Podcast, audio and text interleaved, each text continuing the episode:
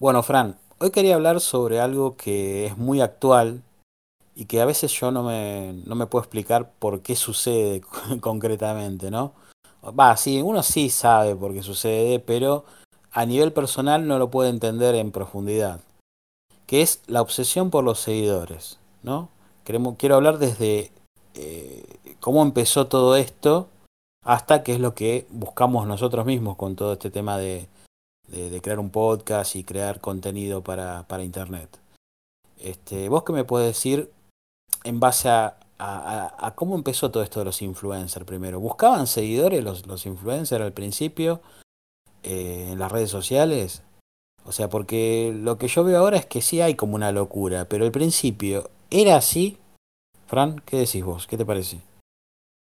Mm, era así, mirá. Hola, ¿qué tal, Gus? ¿Cómo estás? Tanto tiempo, hace rato que no hablábamos.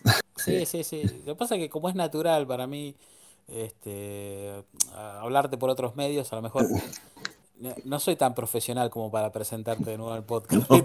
No, no, está bien, está bien. Eso lo hacen los profesionales. No hay problema. Sí. Bueno.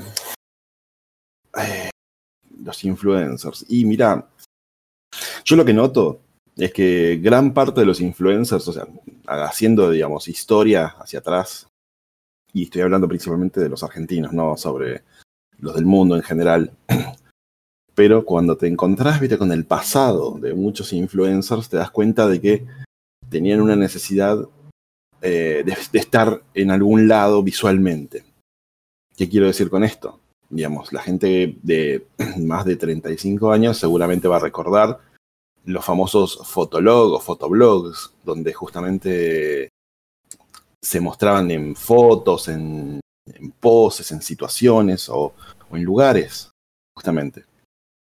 Eso haciendo de que eh, las personas estas, digamos, se mostrasen y a su vez captaran algún tipo de gente que los siguiera. Y a su vez ellos influenciaban, digamos, con una forma de vestir o demás vamos a ser sinceros, digamos, los famosos, digamos, los viejos bloggers o vloggers eran eh, a veces, mm, digamos, de aspectos muy eh, estridentes o extravagantes para mostrarse y demás, y bueno, y eso atraía gente.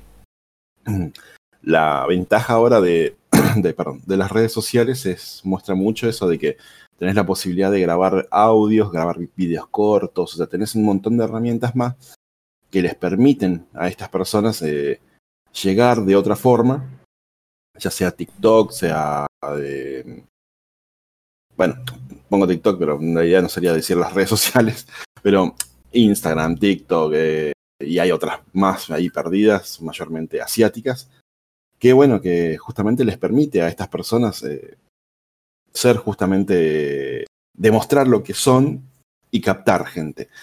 Y bueno, eh, para mí los primeros influencers serían esos, digamos, los viejos vloggers Claro, Cumbio, por ejemplo, ¿no?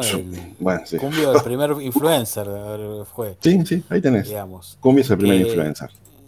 Que claro, que, en esa época no se buscaba tanto el, follow, ¿no? Va, por lo menos en la época de YouTube, yo con eh, la época de Magnus Mephisto, cuando empezó Dross, cuando empezaron Marito Baracus, todo esto, no se buscaba tanto, era como una descarga, uno lo hacía por placer lo hacían por placer y, y, me acuerdo que en la caja negra, eh, un, un, programa de Filo, de Filo News, del canal Filo News, eh, eh, Marito Baracus dijo que, que o, o, o, te pegabas un tiro, ¿no? obviamente jodiendo, o, o eras youtuber, ¿viste? Sí, Decía Marito Baracus, como que descargaban por ahí, ¿viste? Por, por, por, por por ese lado, por las redes sociales.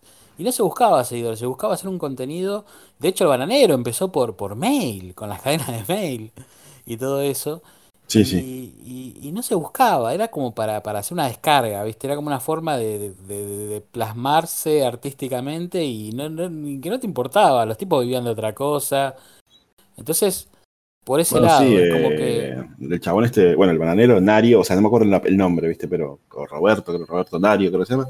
El flaco lo que hacía era principalmente ediciones de, trailers de película en joda, porque el chabón eh, se ve que hacía ediciones de audio para otro lado. O sea, el chabón vivía en Uruguay y, y nada, digamos, había, digamos, no sé si de Uruguay se mudó a otro lado. O sea, esto es, de, no, no, estoy muy al tanto hoy, pero más o menos me contó un amigo.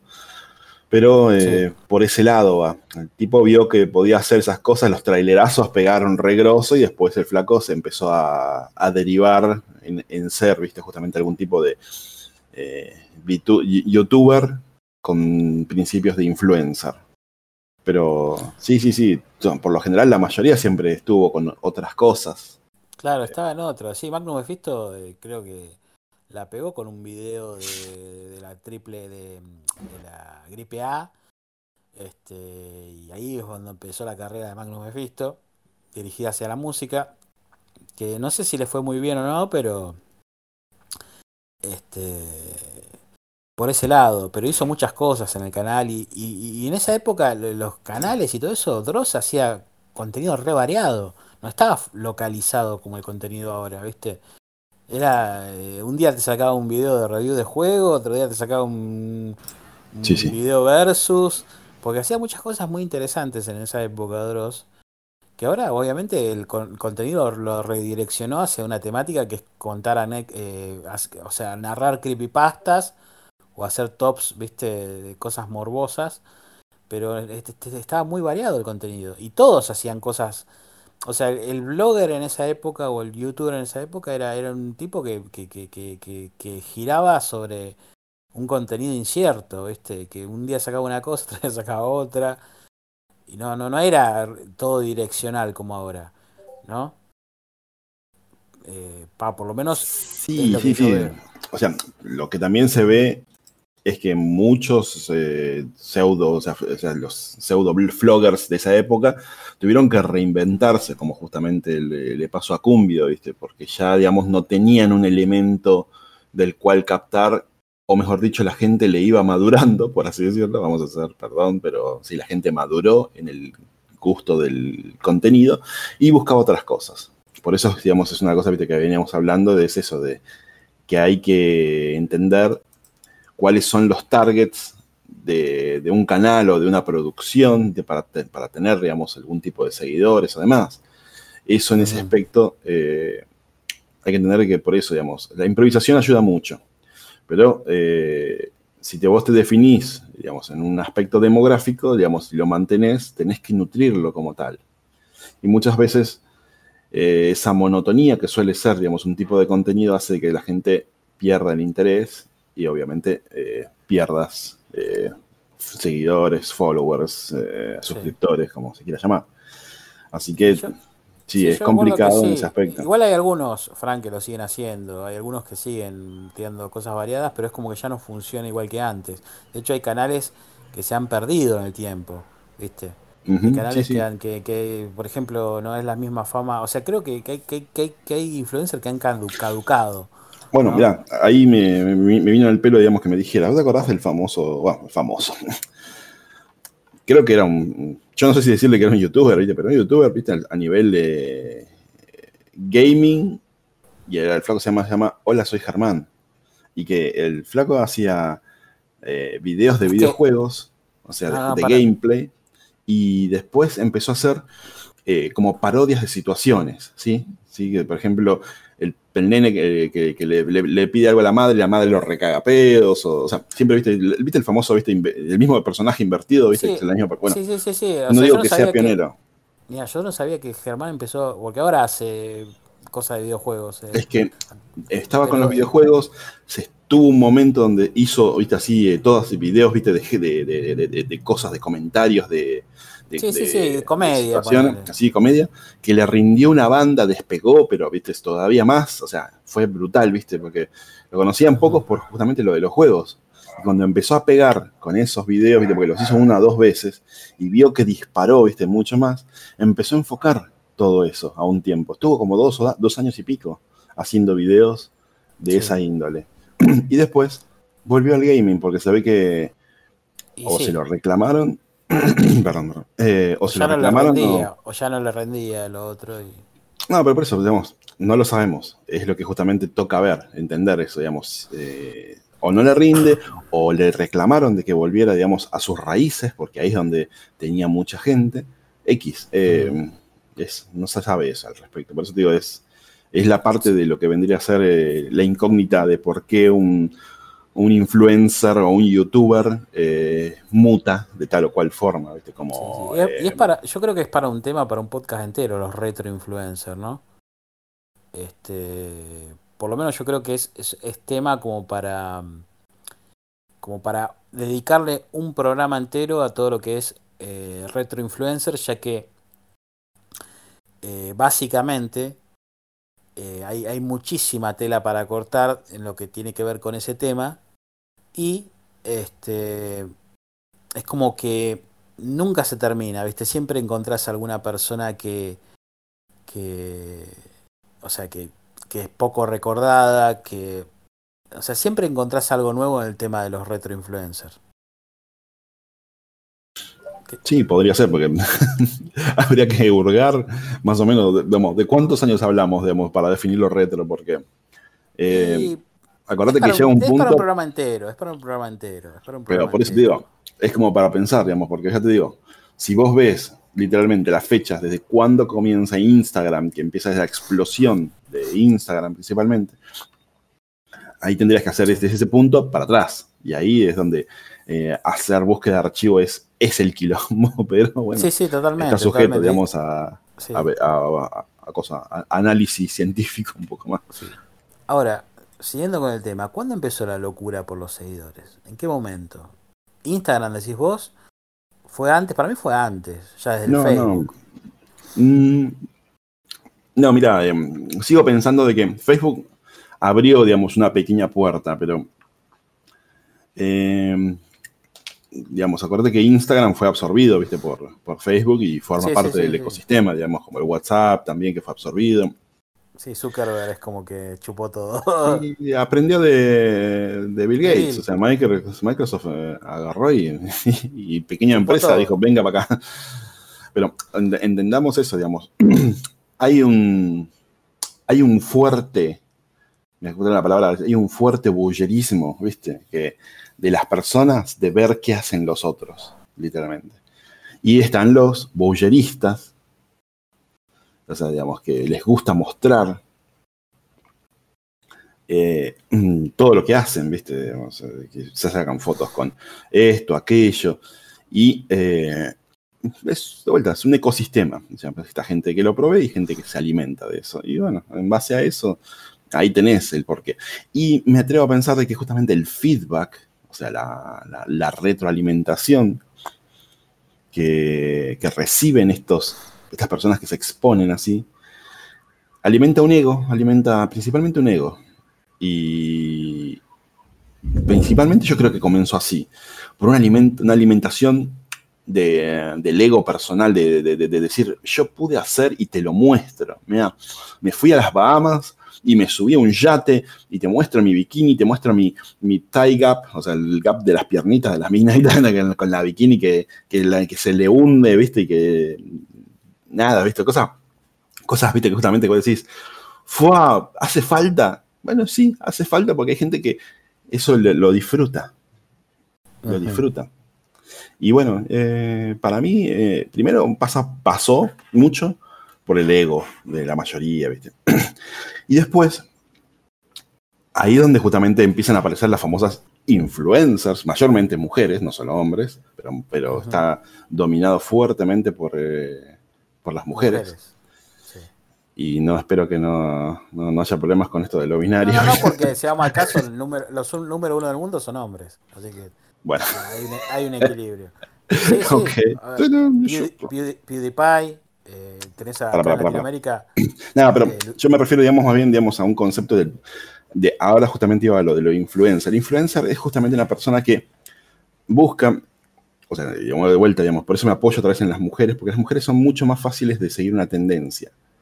Porque son, ya el hecho de que tengan que eh, atarse, digamos, a las modas, es el ejemplo más claro de que son influenciables, porque la moda está dictada por, perdón, está dictada por pequeños o minúsculos grupos específicos que incluso, digamos, manejan los mercados para poder, digamos, eh, tirar un producto y, que sea de consumo masivo, ¿sí? Sea ropa, sea maquillaje, sea calzado, sea estilos de peinado, colores relacionados, uñas. Entonces, bueno, vamos a lo mismo, digamos. Vos ves que el hombre en general, el grueso de los hombres, se visten muy estándar, entonces las mujeres son las que tienen ese target de mayor elementos de consumo. Entonces ahí es donde viene el punto de ser influencer. El, ser influencer está enormemente ligado, por no decir totalmente ligado, a el consumismo femenino.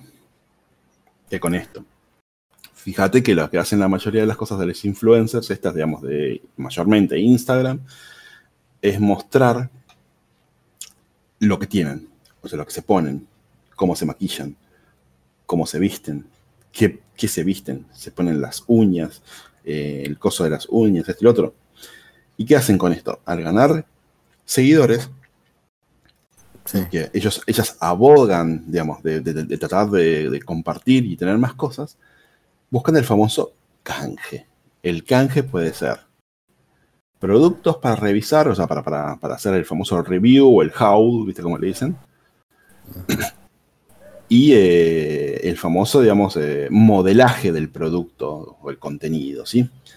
Que muchas veces, eh, al no ser objetivo, está sujeto, digamos, a que el que te da el producto o el canje, te dicen, no puedes hablar mal del producto. O sea, si a vos te parece que es feo, te lo callás. y ahí es donde vinieron, unos quilombos bastante importantes de, de influencers que mostraban cierto producto y era una basura, pero, ah, no, yo, lo usé, me quedó perfecto, funcionaba. Ah, pero era una... Y así es eso, digamos. Yo creo que primero, digamos, el hambre del influencer ahora actualmente está pasando porque gracias a eso, gracias a la llegada, les permite, les permite capitalizarse.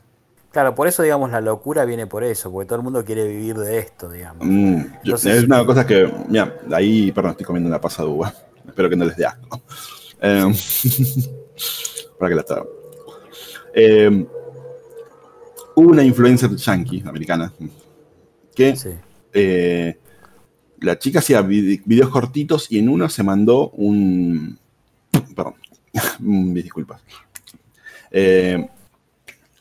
la chica se mandó lo que se llama en inglés un racial slur, o sea, una, mm, una mala palabra racial se mandó, viste, como si fuera, ¿viste? porque yo estaba hablando con un par de amigas haciendo un live, viste, todo, y se mandó un racial slur así, bien fuerte, viste. Y, viste que ahora está la famosa cultura de la cancelación, que ya venía de ese rato, pero ahora le pusieron un nombre. Sí.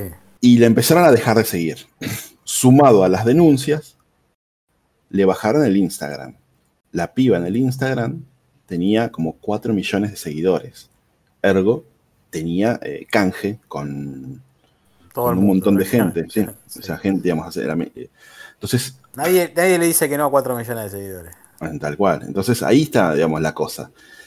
Por eso pasó de que, bueno, digamos, le dieron de baja el, el, Instagram y la piba desesperada se, en Twitter había grabado un video que la malinterpretaron, que no era eso. El video decía una guasada así, como decir, eh, boludo, así, pero dirigida a un concepto racial.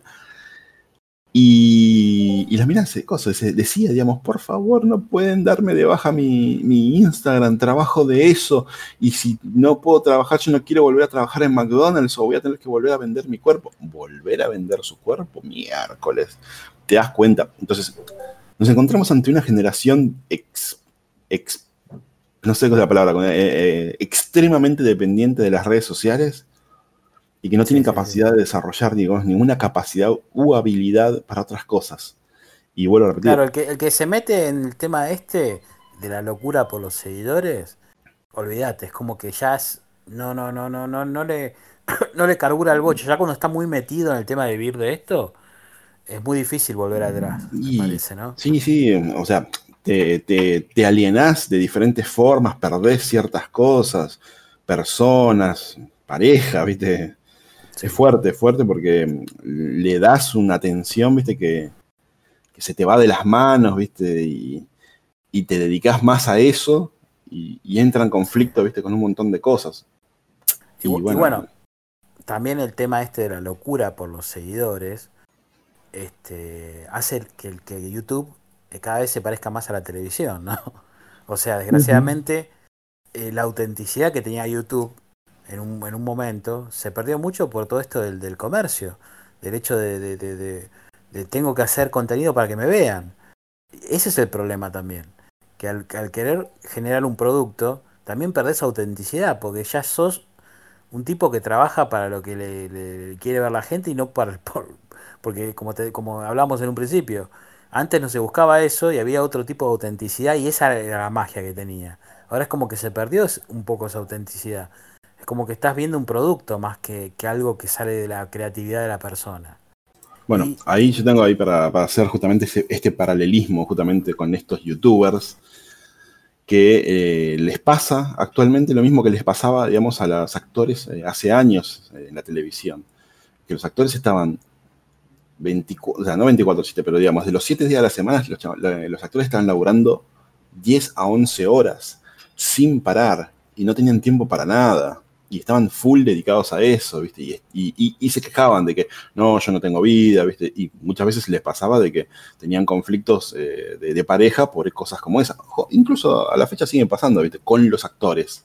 Pero los youtubers es un mundito un poquito más silencioso y hasta me atrevo a decir más ingrato ingrato en el sentido de que eh, la gente, digamos, eh, como dependen los, los, youtubers o los influencers de, la gente así, la gente es más intolerante. Y esto va de la mano con algo que creo que en su momento te lo había comentado, sobre la, intolerancia de las redes, de que eh, la gente tiene un umbral de resistencia mucho más bajo a, a lo que no quiere aguantar, ¿sí? Entonces esto se aplica también a lo mismo, digamos, a la hora de ver un contenido, me dice, ah, esto me parece aburrido, y, me desuscribo. ¡Pum! Mierda. y aparte, digamos, te encontrás con youtubers que se alimentan de youtubers. o sea. Sí, sí, sí. sí. ¿Y vos eh, se fagocitan y aparte, eh, digamos, hay gente que se dedica, digamos, a vivir de la basura de otros y genera más basura de contenido, ¿viste? Entonces, eh, nada, Hay varios de esos, así que... Sí, sí, por eso. Y, y, ahora una cosa, me hace acordar un poco, ¿sabes qué? Esto, a lo que era antes el teatro y el cine o la televisión, ¿no? El teatro se hacía por, por pasión, muchas veces el teatro independiente, y el cine ya era otra cosa, ya era más un laburo. Y yo me acuerdo porque yo estudié teatro y estuve mucho en esa época donde Polka, viste, estaba rompiéndola y, las, y estaba, todo el mundo quería laburar en Polka y muchos actores que hacían teatro independiente o hacían teatro y ganaban más o menos, eh, eh, se daban cuenta de que cuando se ponían a trabajar en una productora era un, laburo esclavo y el teatro le daba la libertad de, tener otros tiempos. Y esto me hace acordar también a, lo que pasa con los influencers, ¿no? Que antes, cuando laburaban por su cuenta o hacían las cosas por pasión, tenían su tiempo, hacían sus cosas y ahora que es como que es todo comercial, van más por el lado de, ser esclavos de, la plataforma, ¿no? Eh, es, como, es como que siempre el hombre tiene esa, o por lo menos el artista tiene esa, ese, ese, ese paralelismo, ¿no? Entre cuando lo hace por, por, por amor y cuando lo hace por... O sea, siempre existió, digamos. Eso es lo que quiero decir, ese paralelismo entre los artistas. Y ahora, cuando... Yo digo, ¿hasta dónde se puede llegar, no? Por ejemplo, está el caso de Yao Cabrera y, viste que. Digo, ¿hasta dónde se puede llegar, Fran, para conseguir seguidores? Bueno, Yao Cabrera es un eh, claro ejemplo de hasta dónde se puede llegar. Sí, sí, pero ¿qué pasa? Digamos, ahí tenés el ejemplo de Yao Cabrera de que el chabón es una persona sin escrúpulos para tener que generar un contenido y a su vez generar tráfico y seguidores. Digamos, es algo que sería hasta lo más reprochable de las personas que hacen ese tipo de cosas, pero la realidad es eso, de que eh, se puede decir que esto, es, digamos, todo lo que tenga que ver con Internet, eh, está muy ligado a qué sos capaz de hacer para, por guitas, literalmente. Entonces, es, o sea, sin despreciar, digamos, porque seguramente hay gente que le pone mucha capacidad, digamos, a producir un contenido, y hay gente que no, viste, que hace cosas muy mediocres y sin embargo es, viste, con el perdón de, la gente que, pues yo he conocido gente que lamentablemente eh, consumió drogas y terminó bastante mal, pero eh, es una adicción, se genera una adicción. Y es tal, justamente lo de la adicción, o sea, digamos, la situación de la necesidad de generar eso, ¿viste? Porque sabes que, aparte, por el perdón de la palabra, sé que no todos son así, pero generás basura y la gente le gusta. Entonces, no te costó nada y te vino mucho. Entonces, se genera, digamos, más la mentalidad hacer así. Hay gente que sí, digamos, se pone un poco más la cabeza y sí, busca generar un contenido específico. Pero por lo general, se suele dar de que la gente no, o sea, estos, como por ejemplo, Chao Cabrera, que se hizo odiar, ¿sí? ¿Sí? Se hizo odiar, eh, digamos, eh, no es que se vendió, pero digamos, o sea, eh, cayó bajo, el tipo tenía la situación de que tenía llegada a un montón de gente, así como suele pasar con esa gente, son menores de edad, pasaron los quilombos que pasaron de, que se le acercaron personas que venían, viste, con una ilusión. ¿Y qué pasa? Digamos, el chabón, tipo grande y seguramente vamos a decirlo así, eh, no tenía la capacidad de relacionarse con alguien de su edad y, quiso morder eh, donde no debía y, después los quilombos le vinieron encima porque, digamos, los chicos son los primeros en decir la verdad. Entonces, cuando pasó lo que pasó... había tenido quilombos de ese tipo, había tenido sí, sí, sí. Tuvo, tuvo, tuvo, tuvo bastantes problemas, así. Y después, mm. bueno, digamos, los problemas con los otros youtubers, que es lo que te digo, digamos, por ejemplo, Chavo Cabrera fue, no digo que fue víctima porque se lo merezca, digamos, o sea, que haya sido víctima, digamos, todo el quilombo que se mereció después, digamos, se lo buscó. Sí, o sea, todo el quilombo que recibió después, se lo buscó él. Pero mucha gente se alimentó de la, de la, de la basura que él generaba, ¿entendés?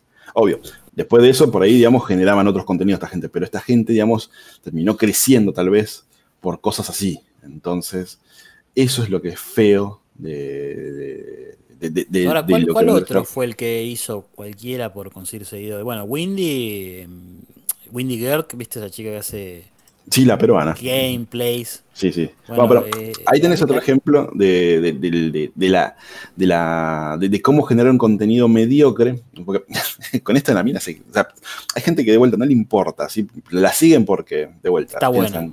Sí, sí, está buena.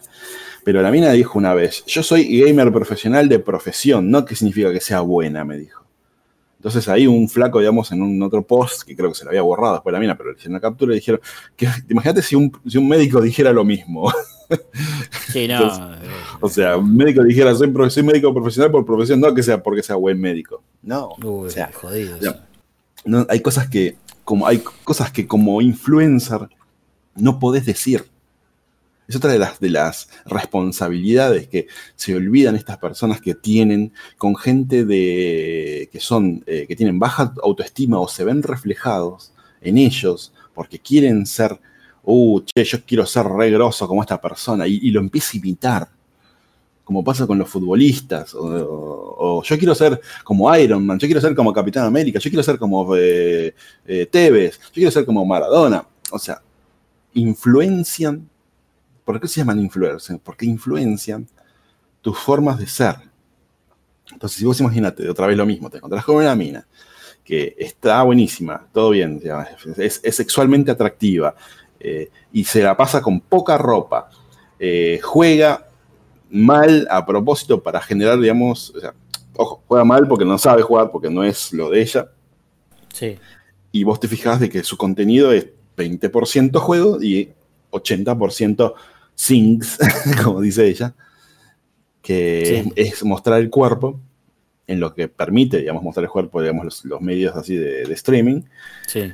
Y, y, nada, y ahí muere, y de vuelta lo mismo. Y el, público de Windy Girl eh, es 95% masculino o en su defecto, digamos, quien le gusten las mujeres, por así decirlo. O sea, sí, Pero eh, no la siguen por el gameplay, la siguen por lo inútil que demuestra ser y por lo que muestra físicamente. Claro, como para cagarse de risa y mirar, una, buena sí. mirar unas buenas una buena sí, ah, sí, sí, Pero lo verdad es que no es, lo, no es la única. Hay muchas mujeres que están siguiendo eso. Y ahí es donde justamente te vuelvo a repetir, la mina influenció. La mina fue un influencer. Sí. Después está el caso de Mexi Vergas, que lo conocés de Mexi Vergas, el, el mexicano. Sí, sí, lo tengo visto. Bueno, ese es el caso de, hacer cualquier cosa para conseguir seguidores, ¿no? El tipo vive del hate, como decía, los que, los que se alimentan de la basura de otros, ¿no? Sí, sí, bueno, eh, a, Dross le, estuvo yendo por mucho tiempo así, digamos, el chabón generaba un contenido que era desagradable y la gente lo criticaba, pero es como también se dice la palabra, la mala publicidad es publicidad. Entonces, claro, claro. Dross estuvo enfocado, digamos, en eso mucho tiempo también. No, y a su vez... todos, ¿eh? hasta los que son ahora supuestamente correctos, empezaron. De hecho, creo que Auronplay también empezó haciendo cosas eh, así medio heavy, ¿viste? Contenido medio heavy. Y, y, ahora el tipo, claro, lo que pasa es que, claro, ahora que yo ya estoy relajado y ya estoy facturando, ¿me entendés? Por ejemplo, vamos a ir al caso de la faraona. ¿Viste lo que pasó últimamente con la faraona? Sí, sí, sí. bueno, no vamos a entrar en detalle porque ya lo conoce medio país el el, caso, pero vos fijate, el tipo empezó así.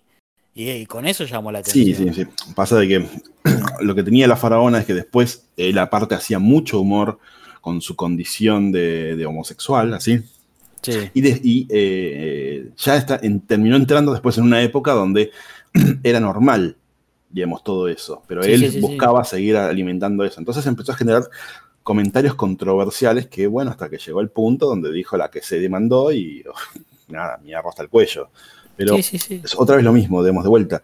Cuando llegas a un punto donde literalmente la gente espera de vos algo, vos tenés una obligación moral, de vuelta, ahí ya queda en vos, pero ya está.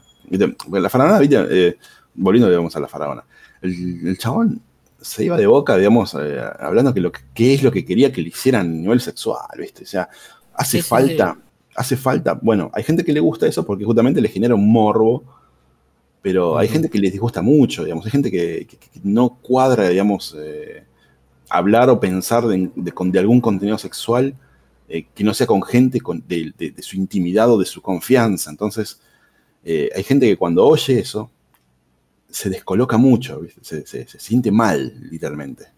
Sí, sí, totalmente. Entonces pasa eso, viste, que tenés eh, gente que te va a empezar a criticar como a la mierda y otros que te van a decir que grosa la faraona, viste, y aparte es un orgullo, aparte, uff, de vuelta lo mismo. Pero, Durante un montón de tiempo. cierro, cierro, cierro, cierro, este, este, este, punto con ella. Siendo y, digamos, exponiendo una, una y otra vez su condición de homosexualidad, el tipo constantemente eh, evitaba cualquier crítica. Eso es otro detalle, digamos, de que se veía una y otra vez. Digamos, digamos, él constantemente diciendo de que él se comía pija, que se rompía el orto, demás, es lo que él decidía hacer y nadie le puede decir nada. Ah, ojo, pero él sí podía criticar a todo el mundo. ¿eh? O sea, ves el desbalance de eso. Eso de, hecho, sí. de hecho, Fran, eh, todo este quilombo empezó porque él empezó a criticar al Dipi. Empezó a criticar al Dipi por una canción y y se le vino todo en contra. Este. Bueno, empezaron a sacar pues, captura de, Twitter, tweets viejos y, lo aniquilaron al chabón. Y nadie resiste un archivo, digamos. Entonces ahí está donde justamente es otra vez lo mismo, digamos. Pero, repito, digamos, el tipo siempre se, escudó en eso de que, ah, porque soy gay, a mí no me pueden decir nada porque si no, eh, sos un homofóbico y no, nada que ver. Digamos, tenés conductas reprochables. Y aparte, bueno, si te vas a poner en contra, digamos, a alguien que socialmente está impactando, porque a vos no te cabió, porque vos sos una, un tipo high society y, vivís en un departamento de dos ambientes eh, y todo lo demás, bueno, nada, la faraona estuvo así, estuvo, tuvo año y medio hablando de, del quilombo que tuvo con un ex que le estuvo queriendo sacar guita y, todo el mundo estaba pendiente de eso. O sea, ahí te das cuenta, digamos, otra vez, contenido basura, pero es lo que también la gente quiere consumir, el puterío. No, ¿por qué es increíble que Indiscreciones siga funcionando o Intrusos sigue funcionando? Porque a la gente le gusta ver eso. Y, y, una cosa es que digo, siempre está el tema de la doble moral. Cuando quiero empezar, soy lo peor y ahora que tengo muchos seguidores, soy bueno, porque claro, como te deja guita, ¿viste? Tratás de evitar el menor quilombo posible, ¿viste? Porque es así, pues es así. el, tipo eh, empezó con todo como Dross. Dross cuando vio, empezar, vio que se le publicaron los libros, que, empezó a tener éxito con esto de verdad, em, cortó con la polémica Dross. Porque antes era re polémico Dross. Y sí, o sea, entendamos otra vez mientras más, Y mientras vas, vas para atrás, peor. Bueno, pero a eso es lo que voy, digamos. Si vos empezaste con el quilombo, que no te conocían el gato, pero después te pensó a ver todo el mundo, y las empresas se dan cuenta de que tenés llegada, tenés que cambiar la tónica de, tus acciones o tus palabras. Pero ahí, esto es lo más parecido, ¿viste? Lo que pasó. Metallica, no sé si te acordás, ¿viste? Metallica. Era una banda, ¿viste? que era re anarco, ¿viste? En ese aspecto, ¿viste? Por lo que representaba, ¿viste? Así, de esto y lo otro, música, quilombo y todo lo demás. Sí. Pero cuando después vieron de que Metallica la consumía medio mundo, se le acercó, no sé si Virgin o Warner, ¿viste? Para hacer guita, empezaron a hacer guita. ¿Y qué pasó? Cuando pasó el quilombo de Napster, de que le, empezaban a compartir los temas, los chabones se dieron vuelta y dijeron, no, flaco, es nuestro, es nuestra plata, es el otro. Ups, momento, ¿cómo? Y ahí donde fue, digamos, como quien dice, por la plata baila el mono, negro. Sí, totalmente. Y ahora, ¿hay algún camino alternativo a esto del negocio, de los views? ¿Hay gente que se ha mantenido en el tiempo, que siempre ha hecho un contenido? ¿Hay una forma de ser diferente a todo esto, de, estar loco por tener seguidores? Eh, digamos, qué sé yo, gente que, que, que, ha tenido un público más o menos siempre, ha hecho siempre más o menos lo mismo y siempre ha tenido un público más o menos igual y le ha ido bien igual. ¿Hay un camino alternativo o sí o sí tenés que, que, buscar, adaptarte a todos los demás, digamos, a lo que hacen todos los demás? ¿Qué mm, pensás? Alguno, aunque sea un ejemplo de alguien que se haya mantenido con el tiempo, ¿viste? No, es que, te soy sincero, eh, todos mutaron en algún momento, Gus. Ese es el problema de todo eso. Todos los youtubers o influencers terminaron mutando porque justamente eh, prefirieron hacer esto, digamos, prefirieron depender de una plataforma que les daba literalmente en millones de dólares, porque llega a ese nivel, llega a ese nivel. Entonces, tanta plata generan que por, por hacer tan poco, que es otra vez lo mismo lo que te dije antes, es un vicio, se genera una dependencia, se genera una actitud eh, sofocante sobre sí mismo, pero que no para, porque es re fácil a la vez y, es estresante también porque es re, uno, uh, pero esto ya lo hice, pero podemos hacer esto y de vuelta. Y de vuelta, no suelen estar solos y hay coaching atrás porque hay mucha guita atrás en esto. Hay mucha, mucha guita en esto del mundo. Yo creo que los que más se mantienen son los food influencers, los que hacen comida. Por ejemplo, Paulina mm. Cocina, que empezó haciendo cosas mucho más sencillas, pero nunca armó puterío ni nada. Bueno, pero eh, eso es porque tienen un nicho específico de consumidores que, de vuelta, digamos, buscan algo específico. ¿Tenés? Creo que son los que eh, más se los que más se mantienen. O la, esta Tefi Russo, Tefi Russo, que la, la que es inutilísimas, que también es como que nunca eh, estuvo en el lado de la polémica, sino que siempre fue perfeccionando su contenido. Yo creo que hay alternativas, pero tiene que ser como algo muy específico o algo que, como decís vos, un nicho eh, porque sí, pero acá de vuelta lo mismo, digamos. La mayoría de la gente que terminó en las partes más altas de algo ya no están solos. ¿Qué con esto, digamos? Tienen community managers, coach, eh, productores. Los productores, digamos, vienen a ser gente que sabe qué es lo que se mueve de algo y lo, tratan de mejorar. Estamos hablando del concepto de la mejora continua del producto. Hay un, hay un aprendizaje que, que trata sobre esos tópicos, ¿viste? justamente sobre la mejora continua del producto. Es dónde estamos, qué estamos haciendo y cómo queremos estar. Entonces, eh, uno por lo general no se queda de vuelta con lo mismo, digamos, busca hacer algo siempre que sume más. Digamos, o sea, e-, esos que supuestamente se quedan dan la impresión de que se quedan, pero no, siempre están haciendo algo más. Vos tenés que agarrar simplemente el primer video, al último y vas a encontrar que hubo una mejora importante, sea en cómo graban, en cómo hablan, en cómo presentan un producto o, cómo lo hacen en general, pero siempre hay una mejora, ¿sí? porque eso es lo que justamente hace que la gente se mantenga en un canal y a su vez, eh, digamos, o comente o dé like o, demás.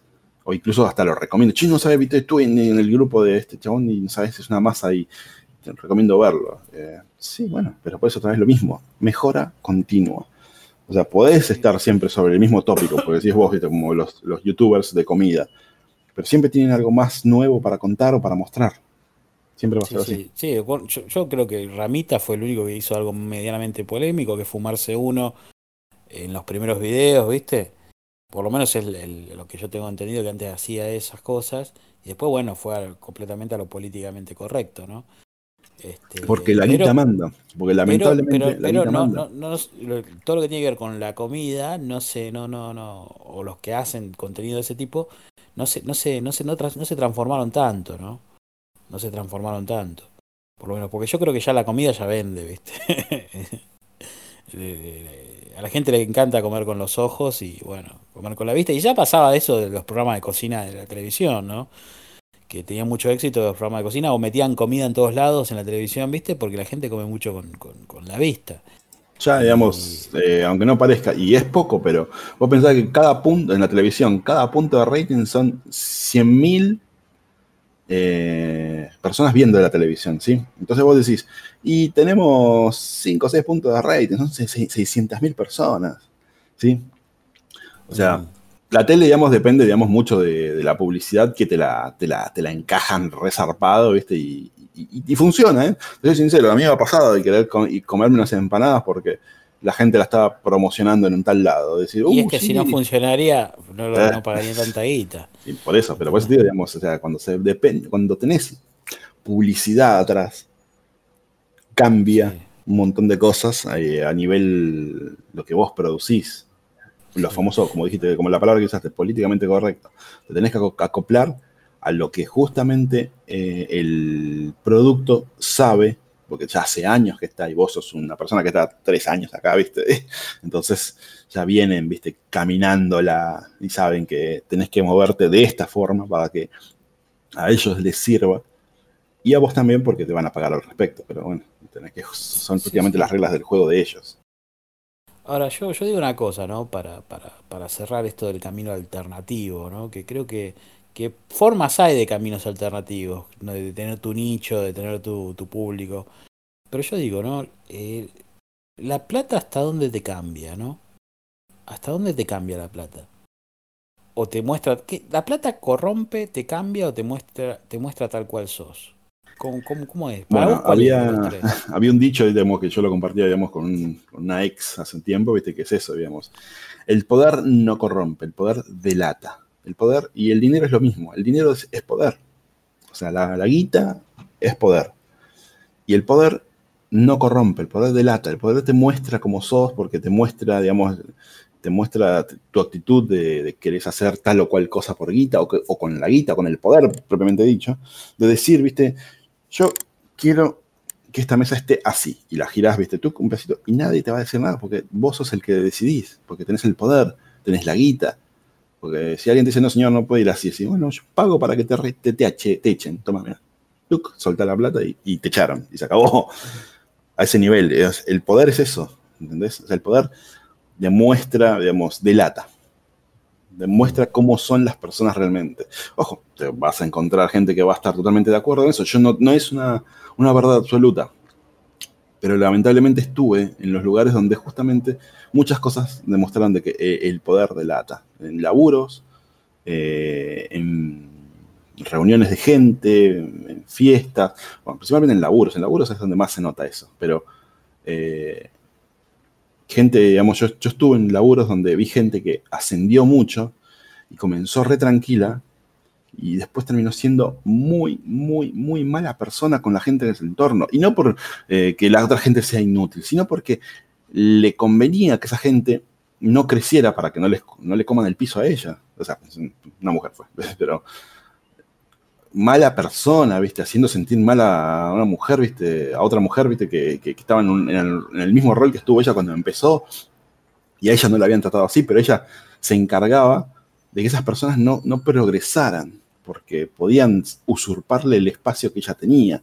¿Entendés? O sea, el poder delata, Gustavo. Y el dinero es poder. Ahora, Fran, para cerrar, ¿no? Nosotros, ¿qué buscamos en todo esto, no? Porque nosotros también somos parte de, un podcast y, y bueno, y posiblemente hagamos contenido de, algún otro tipo. Yo estoy haciendo contenido de otros tipos y yo digo, ponele, el día de mañana llega uno a tener un cierto público. ¿Qué, qué, va, qué, qué buscar? Por ejemplo, en mi caso, yo te digo, ¿no? Después decís vos tu caso. Y ya tiramos nuestras redes. En mi caso, yo te digo, yo lo que busco es un público. No, no busco millonadas de gente ni nada por el estilo. Yo voy a mantenerme con un determinado contenido, no voy a buscar ir atrás de la gente. Voy a siempre mantenerme en un contenido y voy a buscar un público. ¿Entendés? Un público obviamente que sea eh, redituable, un público mediana, medianamente en el cual te pueda llegar a, dejar algún tipo de, de, ganancia, porque uno también este, para invertir tiempo necesita tener algún tipo de, rédito. ¿No? Más allá de que uno lo haga por, porque le gusta el contenido que hace, necesita algún tipo de rédito. Este, porque si no, ¿para qué invertir tanto tiempo? Invierte el tiempo justo y ya está. Pero uno busca un público como para tener algún tipo de rédito y poder dedicarse mayormente a, algo. Para mí, esa, esa, esa es la meta. Para mí. O sea, no tener un público masivo, pero tener un público que sea fiel y que deje algo de rédito. ¿No? Esa es mi meta. Haciendo obviamente lo que me gusta, aclarando. Y vos, Frank, en, las redes, digamos. Eh, ¿Cuál sería tu meta, ponele? ¿No? Si vos ponele, hay mm. gente que se copa con tu onda y ponele que vos por vos mismo empezás a tener seguidores. Ponele Fran CT empieza a tener este, muchos seguidores en, Twitter o en Instagram o en Facebook. hagamos un, caso ahí hipotético. ¿Qué pasaría si vos ya empezás a tener muchos seguidores? Mira, dado la situación, digamos, de que yo me considero, digamos, como una persona de, opiniones eh, bastante, trato de que sean objetivas, pero no dejan de ser, digamos, subjetivas en una cuestión de que lo emito yo. Hay mucha gente que va a estar en desacuerdo, digamos, en las cosas que yo puedo decir, digamos, y, justamente, digamos, el buscar seguidores es tal vez, o eh, es influenciar un tipo de personas, y mi idea, digamos, más que influenciar es concientizar, digamos, y ver que la gente pueda tener su propia capacidad de decisión sobre las cosas, o sea, yo de vuelta, eh, muchas de las cosas que yo siempre suelo decir, eh, las baso, digamos, en tanto en experiencia, personal, como en la experiencia que me da la edad, ¿viste? Que del tiempo mismo, digamos. Son las dos cosas, realmente lo mismo, pero eh, muchas veces, digamos, las cosas que hice es lo que me da la pauta para decir, che, yo conocí gente que fue tal o cual forma, ¿viste? Ok, perfecto. Y el vivir tal o cual cosa también me ha demostrado de que es mejor actuar de una forma por otra para poder evitar situaciones, ¿viste? lo que se podría decir políticamente correcto. ¿Qué pasa con eso? Yo al menos eh, em, Ahora, ahora, no estoy planteando, digamos, eh, tener un público específico. Porque, de vuelta, digamos, me siento como un opinólogo, si tengo la, palabra para decirlo, que transmito, digamos, mi experiencia personal y particular y que puede la gente estar o no en de acuerdo y desacuerdo sobre eso, ¿sí? Entonces yo realmente no sé si proyectarme ahora eh, como algún tipo de influencer, porque de vuelta, en un futuro, eh, si, se diera así, eh, alguna compañía va a venir a buscarme va a decirme, che, mira, vos tenés una, llegada, pero necesitamos que acomodes tu discurso a esto. Ahora, digamos, yo tengo mi propio laburo y, es el cual me permite ahora sobrevivir. Pero ponete a pensar, digamos, de un laburo que te da cinco veces más haciendo esto. Sí nada, ¿viste? te cambia toda la perspectiva de un montón de cosas. Entonces eh, pasas a ser de una persona eh, con principios a una persona con eh, objetivos, por así decirlo. digamos que vos seguirías la ganancia, digamos.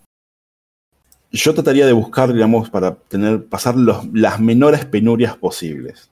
Ahora no es mi target, porque no es mi objetivo, porque ya te digo, digamos, es, otra vez lo mismo, digamos, yo primero, te digo, creo que todos comenzaron así, eh, todos comenzaron expresándose y la gente es la que decide si el otro eh, eh, es digno de, que, de seguirlo por cómo se expresa. Yo, de vuelta, lo mismo, digamos. ahora no estoy buscando nada de eso porque, digamos, no es mi target. Te acompaño en esto porque está bueno y, ojalá que vos tengas éxito y, si te interesa compartir el éxito, perfecto. Y si no, bueno, será tuyo y seguirás creciendo. Ahora yo como estoy, estoy en una situación, no sé si decir cómoda, pero eh, a quien le llegue... Sí, sí, pero eh, a quien le llegue, espero que le sirva y a los que no les guste, bueno, una pena, todo bien. Bárbaro, pero en, sí digamos que vos este no no no no no no no te digamos no puedes planificar mucho eso porque no te imaginas en una situación así, digamos. No, la verdad que ahora, como te digo, eh, ahora me expreso. O sea, hoy pienso, mañana existo. Exacto. Bueno, mi red, eh, mi Instagram es arroba novel así que cualquier comentario, eh, sugerencia, lo que sea, escríbame ahí. ¿Y la tuya, Fran? Rudifel sería. Es la de Insta, en Twitter. R-U-D-I-P-H-I-E-L. E. Rudifel. Perfecto. Bueno, nos vemos en la próxima edición. Listo. Un abrazo, Gustavo. Nos vemos. Un abrazo, Fran.